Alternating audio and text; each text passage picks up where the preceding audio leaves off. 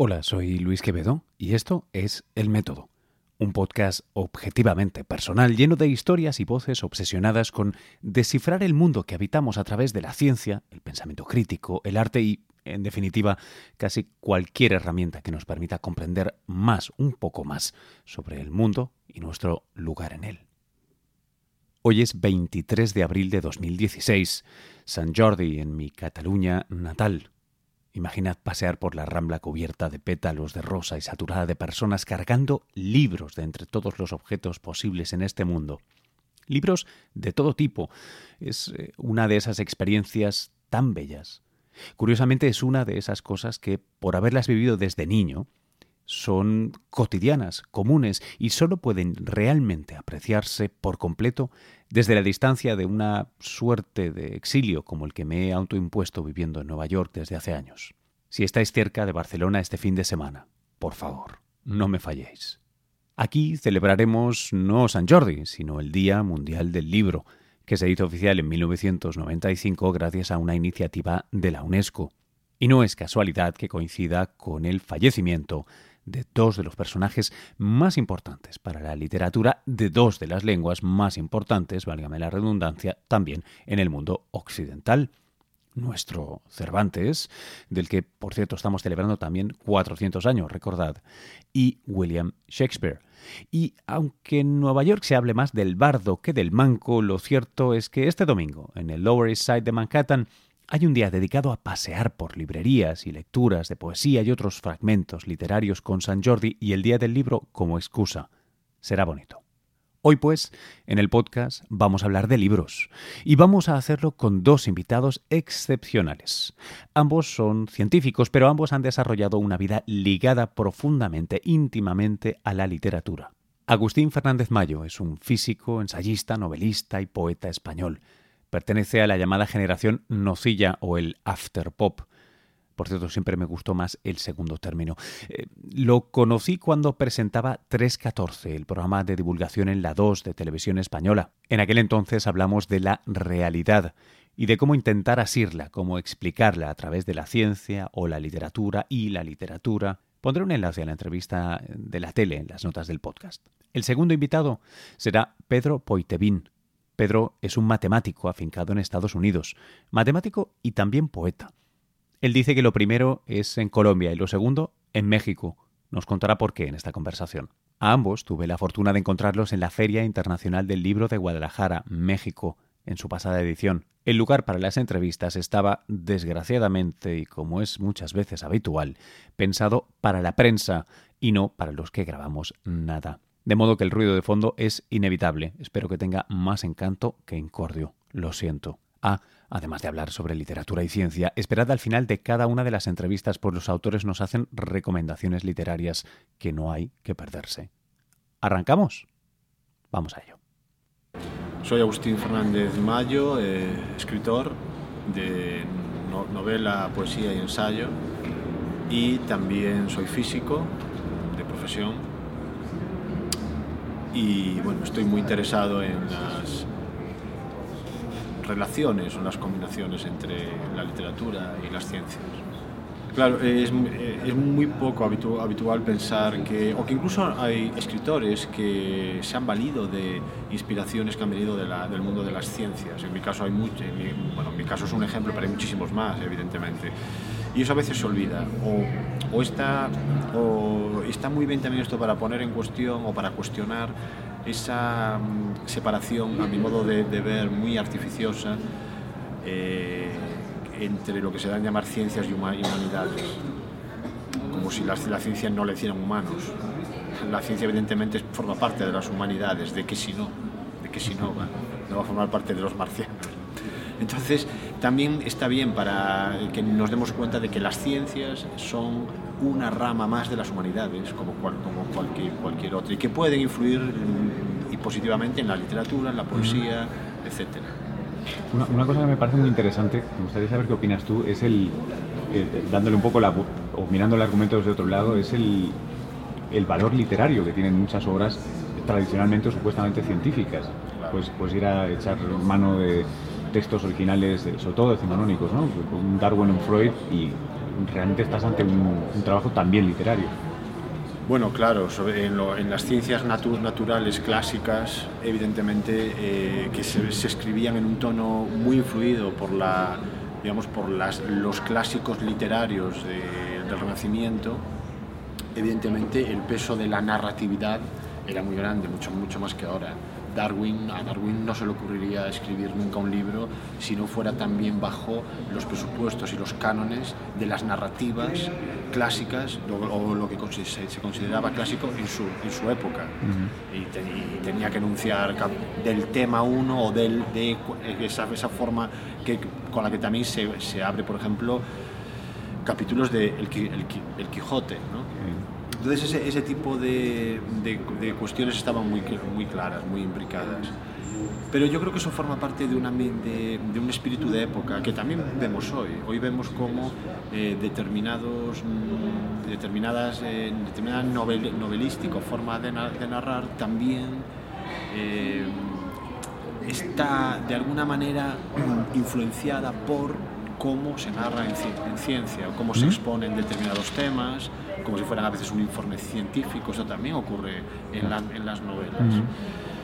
¿Y por qué digo, digo esto? Pues porque al final todo forma, forma parte de, un mismo espíritu de, época y que como es lógico y como los antropólogos bien saben, no se puede separar una cosa de, otra. Por no hablar de, otros asuntos de, importancia capital para la historia de la humanidad, como por ejemplo, darse cuenta de que la teoría newtoniana eh, de, cómo se mueven los, cuerpos, que es determinista, es una teoría que influyó en todas las utopías del siglo XIX, mm. desde el mm. liberalismo al marxismo, en cómo se configura. Eh, somos un, pueblo que parte de un, de un, lugar y mediante una trayectoria ya totalmente casi predeterminada llegaremos a un fin, mm. que eso es lo que es Newton, ¿no? evidentemente su determinismo. Entonces, vengo a, decir esto para darnos cuenta que a nivel filosófico también todo responde a un mismo espíritu de época y que siempre ha sido muy normal que las ciencias influyan en la filosofía y en el pensamiento y en la sociología y por supuesto en la literatura y viceversa. Yo me planteo, ¿cuál, cuál crees que es uno de los paradigmas más interesantes ahora mismo que está influyendo? Yo, a veces me pregunto si la naturalidad con la que categorizamos las cosas y esta emergencia del Big Data, que todo es todo se puede reducir a un patrón de cierta manera, ¿no? Y si no, como no es computable, entonces ya no es interesante y estamos como eh, simplificando de algún modo la existencia. Lo observable, perdóname, ¿eh? lo, lo que puedes narrar sobre la existencia. Ya. Bueno, es verdad que en cierto modo eh, hay una, una, especie de fiebre o de furor de lo, lo patronizable, es verdad, ¿no? Eh, o lo modelizable. Eh, esto sobre, sobre todo más en, las, más en las ciencias biológicas, por ejemplo, o incluso en la sociología. Eh, pero también es verdad que cada vez el mundo lo entendemos más como una, una complejidad, como un sistema emergente en el, en el, cual aparece algo que llamamos sistemas complejos.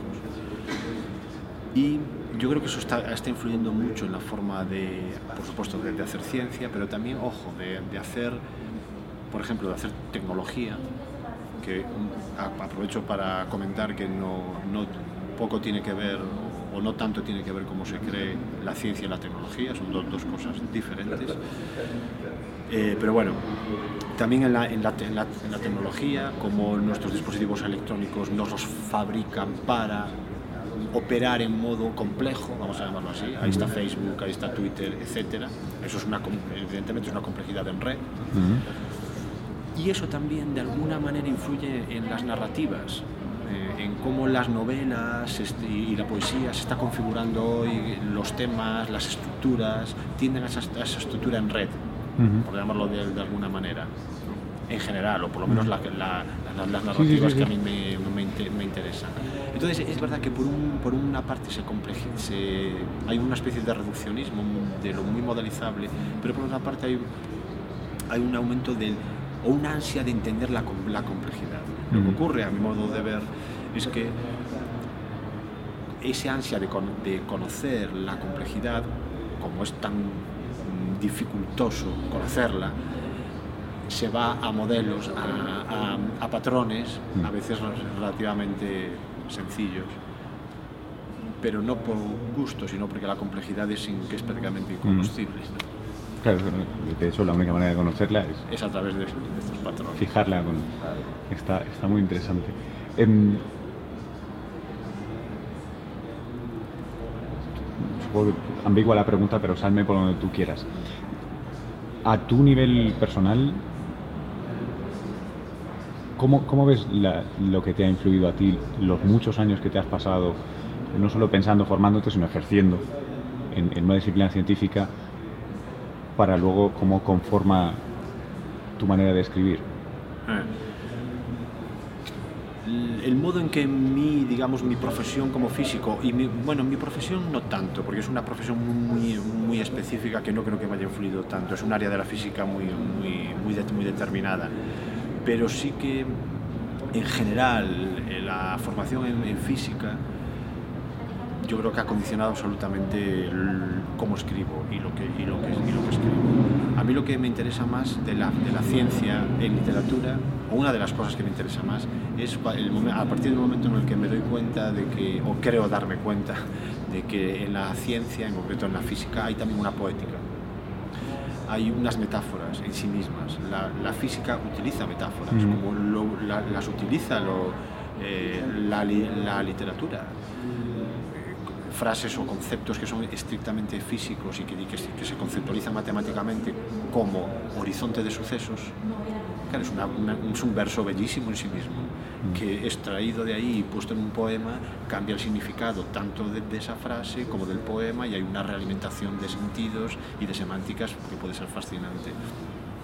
Pero ya, ya no solo eso, sino que la ciencia en sí misma usa metáforas. Eh, por ejemplo, ¿qué, qué, qué significa, qué hace un gen expresándose? qué significa que un gen se, exprese. Evidentemente es un abuso del lenguaje, ¿no? O que un gas sufra una expansión, como que un gas sufre. Un gas no puede sufrir. Bien, es por eh, todo este tipo de metáforas, eh, yo creo que, o, el momento en el que te das cuenta de que la ciencia no es todo esa, esa supuesta exactitud, sino que también tiene ese halo de indeterminación, es el, en el momento en el que eso te puede valer para también darte cuenta de que en la poesía de que eso se puede usar en, poesía, todo ese halo de, indeterminación. Y por otra parte te da, te da una idea del, camino contrario, que a veces la poesía es mucho más exacta de lo, de lo que pensamos. También en poesía hay que cincelar mucho los, versos, hay que ser muy preciso en lo que se quiere decir, como cuando escribes una ecuación matemática. Solo que en el caso de la poesía tiene un halo metafórico, pero bueno. Eh, esto, como algo general. Luego, por, supuesto, y si ya concreto un poco más en mi narrativa en, concreto, algo que ha influido muchísimo y de una manera inconsciente, no pensada, esto lo me di cuenta posteriori, es los modelos de redes. Yo, todas mis novelas, los personajes y las tramas están estructurados sin yo darme cuenta como una red en la cual hay nodos. Y lo importante de la red, a mi modo de ver en narrativa, es cuando te permite no utilizar jerarquías que eran clásicas y poder poner en, conexión temas absolutamente, aparentemente dispares o, que antes estaban en, diferentes alturas jerárquicas, ponerlos en el mismo nivel y conectarlos metafóricamente. Mm. Eso es lo que me, creo que es importante o me, proporciona a mí un modelo de red en la narrativa. Y creo que es una de las singularidades de mi, de mi narrativa, a decir de la, por lo menos de la crítica y de la mm. gente es una pregunta personal porque dudo que pueda entrar en tele, pero Deleuze y Guttari fueron influencias en ese sentido. ¿Te, llevaron también a...? Bueno, sí, en cierto modo Deleuze y Guattari fueron dos influencias, pero mm, cuando los... Es, muy, curioso esto, y esto es un tema apasionante para mí, cómo los procesos creativos son extraños. Fueron una influencia para mí cuando los había leído mal, es decir, cuando yo no, entendía bien lo que, lo que decían Deleuze y Guattari, me valieron absolutamente para crear y como, eran como una especie de, musa incomprensible, o en cierto modo que estaba ahí.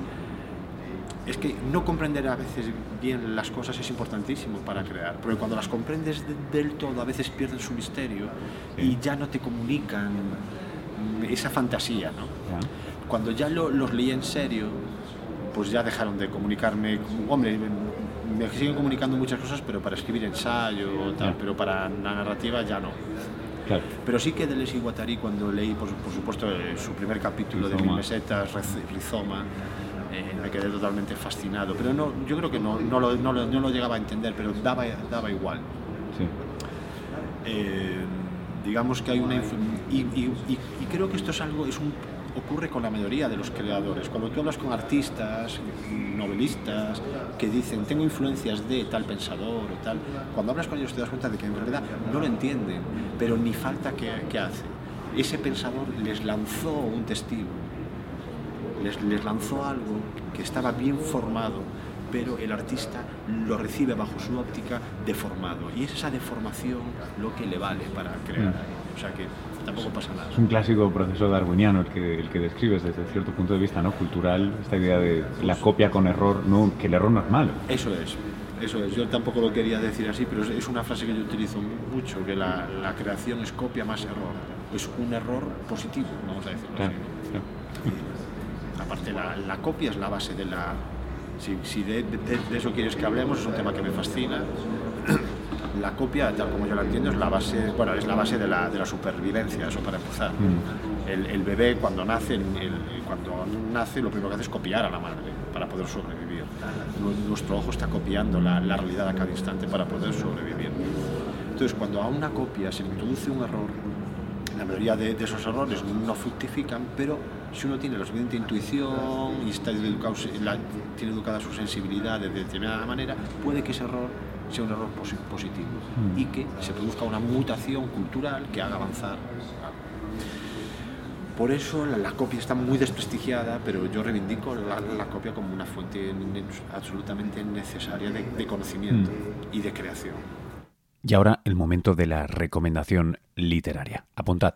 Y luego otro, eh, algún otro libro que puedo hablar, que a mí me abrió personalmente desde un punto de vista ya biográfico, me abrió el campo de la percepción a, a, este tipo de cosas que estamos hablando, de ciencia y, literatura, bueno, pues fue un clásico de Borges que es El, el Hacedor.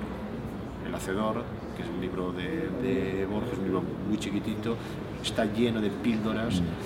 Que están todo, en todo momento sacando de quicio y cuestionando el estado de, una teoría científica bien, bien, hecha, pero también de una escritura literaria bien, bien hecha, para llegar a, a resultados a veces sorprendentemente amorfos y absolutamente sugerentes por parte de Borges. Mm. Y me parece un libro bellísimo, bellísimo, mm. que recomiendo mucho. Es de era Agustín Fernández Mayo en la última edición de la Feria Internacional del Libro de Guadalajara, en México. Tenéis enlaces a su Twitter, que es arroba FDEZ Fernández Mayo, y a su website en las notas del podcast. Ahora vamos a seguir en conversación con Pedro Poitevin, matemático, poeta y, veréis ahora, gran conversador. Él está matemáticamente afincado en la Universidad Estatal de Salem, en Estados Unidos, en Massachusetts, y poéticamente en su blog, también enlazado en las notas. Vamos a escucharlo. preséntate, ¿quién eres? ¿Cómo, te defines tú? Bueno, yo soy Pedro Poitevin y, soy una, una persona en constante crisis de identidad. Ah, nací en Alemania, soy ciudadano norteamericano ahora, crecí en Guatemala, ah, mi, mi, padre era francés o de ascendencia francesa y me considero un matemático colombiano y poeta mexicano. Así que una crisis de identidad absoluta. Cuéntame por, por, qué las matizaciones, las cualificaciones de colombiano y, bueno, mexicano. En, en, Colombia hay un grupo de lógica muy importante en Bogotá y, y ha sido el grupo de lógica al que yo me ha venido. Eh, me han invitado un par de, de, de veranos a charlar con ellos sobre mi investigación y, me he quedado muy amigado con la gente de Colombia ah, como matemático, ¿no? Y es, en México es donde México es el país en el que, en el que hay gente que me considera poeta. En ningún otro lado del mundo se me lee. Es México el país en el que soy poeta. así que tengo una identidad fragmentaria. ¿Cómo, cómo las eh, alternas entre identidades o pueden convivir? ¿Cómo, ¿Cómo se lleva a cabo esto de ser científico, y ejercer? Em, es muy complicado, es, es, una interacción muy compleja entre las dos, las dos uh, ocupaciones. Por un lado, el, el, tema matemático que a mí me interesa pues es, es, sumamente abstracto. Trabajo en lógica matemática y en aplicaciones de la lógica matemática a, a los espacios infinito dimensionales que tienen una norma, una forma de medir la distancia entre puntos. Y, y, ese es un tema sumamente complejo, sin mayor conexión evidente con, la actividad literaria, con, la poesía. pero a, raíz de mi involucramiento en la poesía han surgido algunas preocupaciones matemáticas acerca de, del tipo de estructuras que, que, uno encuentra en la poesía, como la cestina, eh, las formas tradicionales clásicas en la poesía, eh, qué otro tipo de, estructuras eh, pueden surgir de, la, de, la, experimentación combinatoria de las matemáticas. Así que hay algo de interés ahí que me empieza a picar y, la, la, conexión más importante que veo yo entre, entre matemática y poesía tiene que ver con, con la, la, preocupación. Precisión, ¿no? Tal vez. Claro, sí, sí, hay una ese es uno de, de, los contrastes, ¿no? La, precisión es muy importante en el lenguaje matemático. los matemáticos somos muy precisos en el uso del lenguaje y, la poesía es busca precisamente la ambigüedad.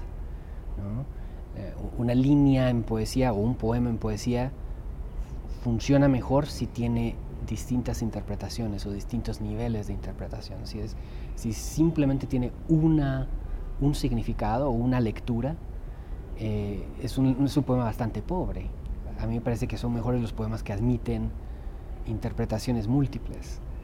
Y eso es muy difícil, es muy difícil de lograr. Oye, es, curioso, yo, yo de repente yo te, yo te, decía lo de precisión porque yo de repente pensaba que. A, ver si compras esta, esta idea. Em,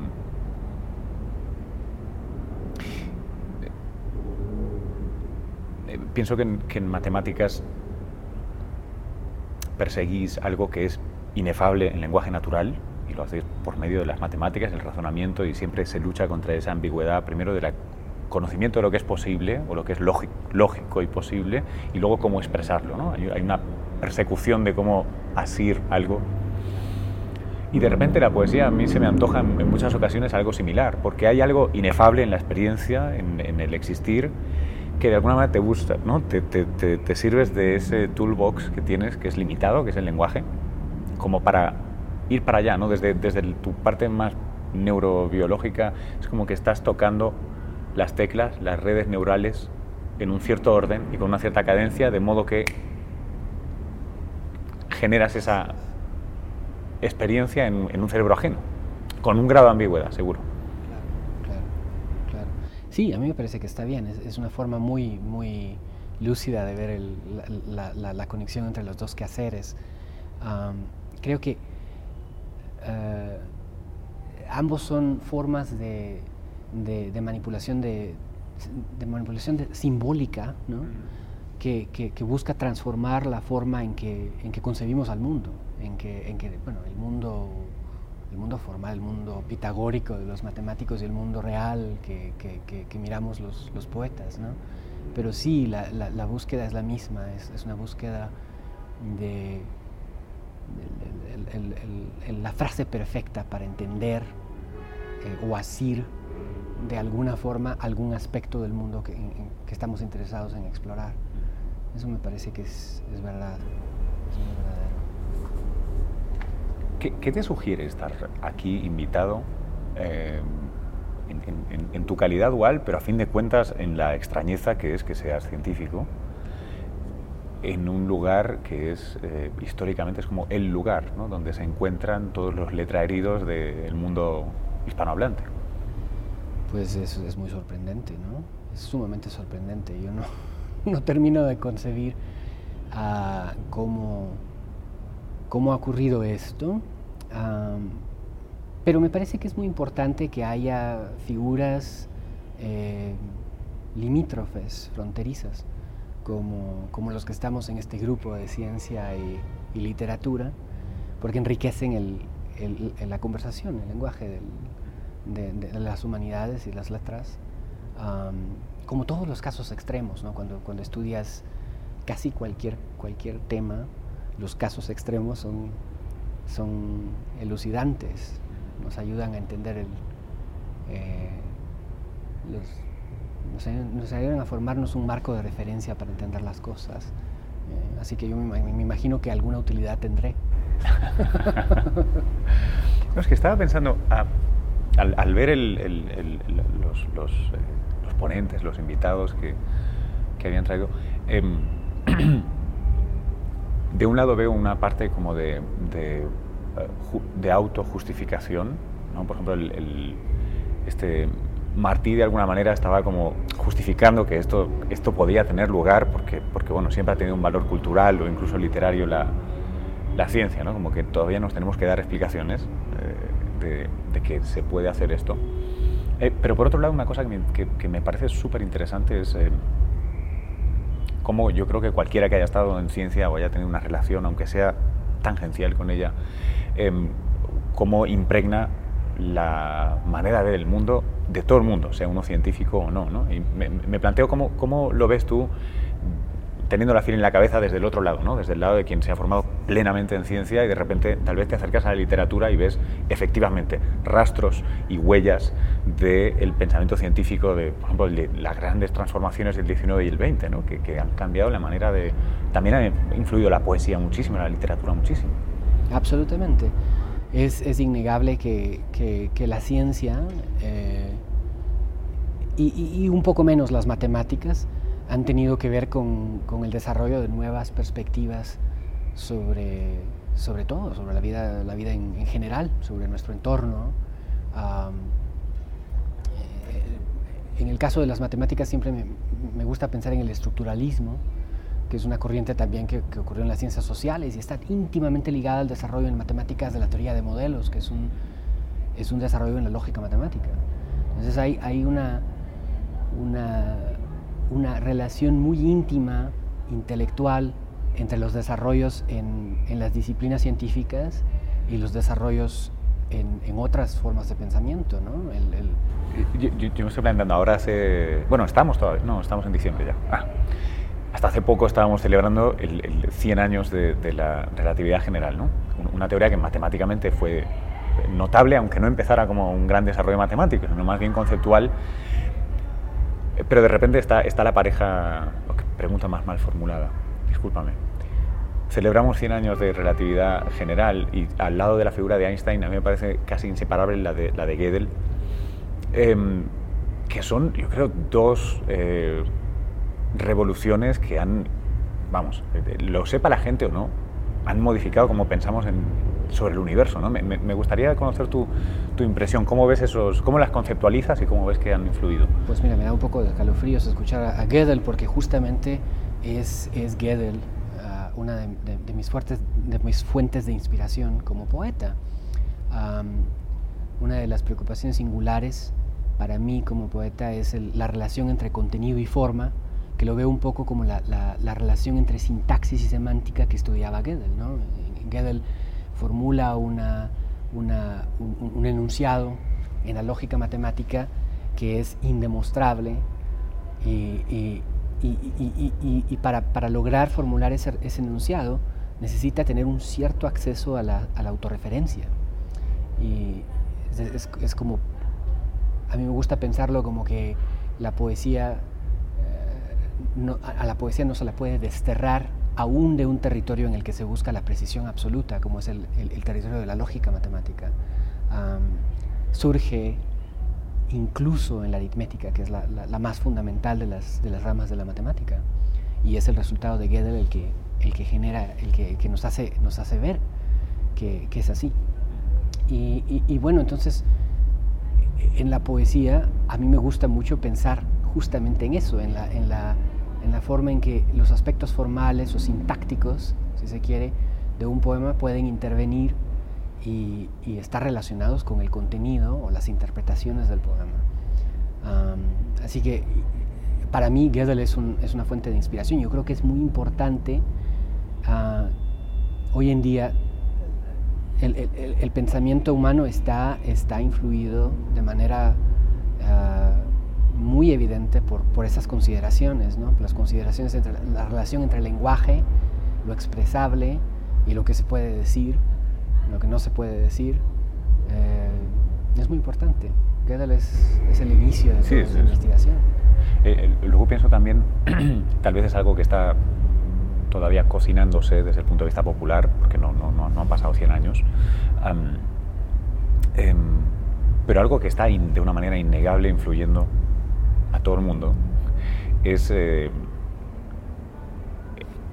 es de un lado el, estudio de los sistemas caóticos eh, y, cómo se ha popularizado y generalizado a la vez esta, esta facultad que tenemos gracias a, pues, supongo, una computación mucho más fácil que te permite hacerte preguntas y sobre todo pronunciamientos sobre el universo, ¿no? sobre pedazos del universo que, bueno, el, la, cosa que me causa curiosidad es eh, en, esta, en esta interpretación que te hacía yo antes de la poesía o de las matemáticas como la manera de intentar asir un pedazo del universo ¿no? y darle, encontrarle la lógica.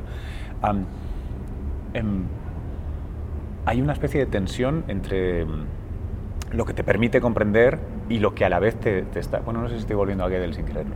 Y, las limitaciones que te impones por usar un tipo de, sintaxis y de lenguaje. Claro. Entonces puedes definir, tu problema es que solo puedes definir aquello definible con, tu lenguaje. definible en el lenguaje. Eh. Eso es justamente lo que hace la teoría de modelos. En la teoría de modelos, los, teóricos de modelos investigamos distintos lenguajes. Entonces, por ejemplo, los, los, que hacen teoría de grupos en matemáticas, los matemáticos que estudian teoría de grupos, tienen un lenguaje que es el lenguaje de la teoría de grupos y tienen símbolos uh, sintácticos para el tipo de consideraciones que les interesa a los teóricos de grupos. Y los teóricos de anillos tienen otro, otro lenguaje. Y, y los teóricos de análisis funcional tienen otro lenguaje. Y, y es curioso porque la verdad matemática es muy sensible a, esa diferencia de lenguaje, a, esa elección inicial del lenguaje apropiado para describir lo que estás describiendo. Y si prefieres no incluir símbolos para el orden y, no, no, no, tener una forma de definir el orden, vas a tener una teoría matemática muy distinta sobre el mismo objeto de lo que tendrías si tienes una forma de expresar el orden en, en, en, la misma, en el mismo objeto. Y eso es muy interesante, ¿no? Es muy interesante cómo eh, nuestra concepción, por ejemplo, de la recta real, una cosa tan sencilla, si, si, si no te permites utilizar ciertos enunciados, si, tu lenguaje es lo suficientemente restrictivo, tu, tu, entendimiento de la recta real eh, permite utilizar una recta hiperreal que es aún más compleja que la recta real, que tiene infinitesimales y números infinitamente grandes, y, en esa recta hiperreal pueden suceder muchas cosas que, que, no ocurren en la recta real. Y sin embargo las cosas que son verdad, verdaderas en la recta hiperreal son verdaderas automáticamente en la recta real, siempre y cuando se refieran a elementos de la recta real. Ese es, es, un, es un, principio de transferencia muy, muy hermoso en matemáticas, pero viene justamente de la elección del lenguaje si, si, si te permites eh, eh, otro tipo de enunciados un poco más complejos, entonces ya no puedes hacer ese truco, ya no puedes pasar a la recta hiperreal, porque la recta hiperreal no tiene los mismos, las mismas propiedades de, las que tiene la, recta real con respecto al orden específicamente. Escuchándote ahora me, planteaba, eh, ¿tú trabajas sobre la realidad? En el sentido de que tanto desde cualquiera de tus dos facetas, em, no si trabajas, perdóname, ¿crees que es comprensible? ¿Se, puede llegar a comprender? Como, hay, un límite específico, ¿no? O sea, ¿podemos llegar a así o estamos condenados a repetir interpretaciones bajo infinitos números de puntos de vista? Ah, son preguntas ah, epistemológicas dificilísimas de dilucidar. La verdad es que yo soy somos aconfesionales ¿eh? epistemológicamente en este programa, puedes, no escribirte a nadie o, o, negarte a responder. No tanto así como negarme a responder, no, pero, pero sí, no estoy muy seguro de cuál es la respuesta adecuada a esa pregunta.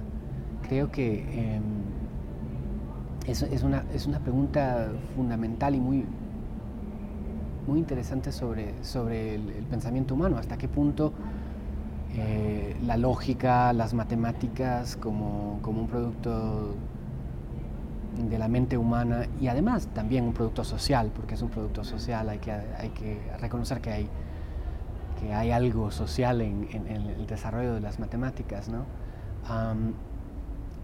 está condicionada, que no, no necesariamente a mí me gusta mucho la, definición de las matemáticas como lo que es verdad en cualquier mundo posible. El estudio de lo que es verdadero en cualquier mundo posible.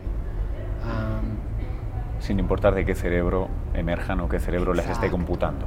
Exacto. Por supuesto, eso no, es una, esa no es una definición del todo correcta, pero en primera aproximación a mí me gusta, me parece muy, muy, ah, muy apropiada. Pero la posibilidad, el hecho de que sean de que estés estudiando sobre el conjunto de todos los mundos posibles, no quiere decir que estés estudiando sobre lo real, lo absolutamente real. La realidad es otra, ¿no? Es, está circunscrita a uno de esos mundos posibles, el, el, que habitamos. Llega el momento de la recomendación literaria de Pedro. Mira, a mí me, me, me encanta eh, eh, esta novela, no sé si ha sido, creo que sí ha sido traducida al castellano, eh, matemáticas, dos puntos, de Jacques Roubaud. Es un poeta francés que también es matemático. Y, es una suerte de, memoria, de, vida, de, su paso por, las matemáticas. me, parece fascinante. Es, es, un libro muy interesante, está muy bien escrito, tiene reflexiones muy a propósito de lo que estamos hablando. ¿no? Y, una reivindicación de la lógica matemática, lo cual a mí me, enternece ya desde el inicio. Y, tiene una estructura eh, muy curiosa, porque eh, es un libro que consiste de, un montón de digresiones y de enunciados parentéticos. Entonces hay enunciados parentéticos dentro de enunciados parentéticos y digresiones dentro de digresiones y tal, y es una, una estructura un poco fractal muy, muy interesante, que, que por supuesto coincide con el, el planteamiento del, del, libro.